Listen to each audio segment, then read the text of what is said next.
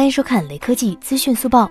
红米 K 三十 Pro 发布了。搭载了高通骁龙八六五处理器，支持五 G 双模网络以及 WiFi 六无线网络，搭载 UFS 三点一闪存加 LPDDR 五存储，内置了一块四千七百毫安时容量的电池，支持三十三瓦快速充电。手机采用后置四摄，主摄为索尼 IMX 六八六六千四百万像素传感器，拥有长焦微距的功能。另外，多功能 NFC 三点五毫米耳机孔，红外遥控一应俱全。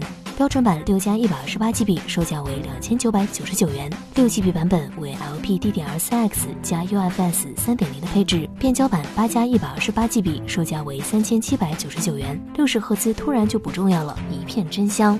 最后，扫码关注雷科技公众号有福利，关注并回复“手机处理器”即可获得红包，手快有，手慢无哦。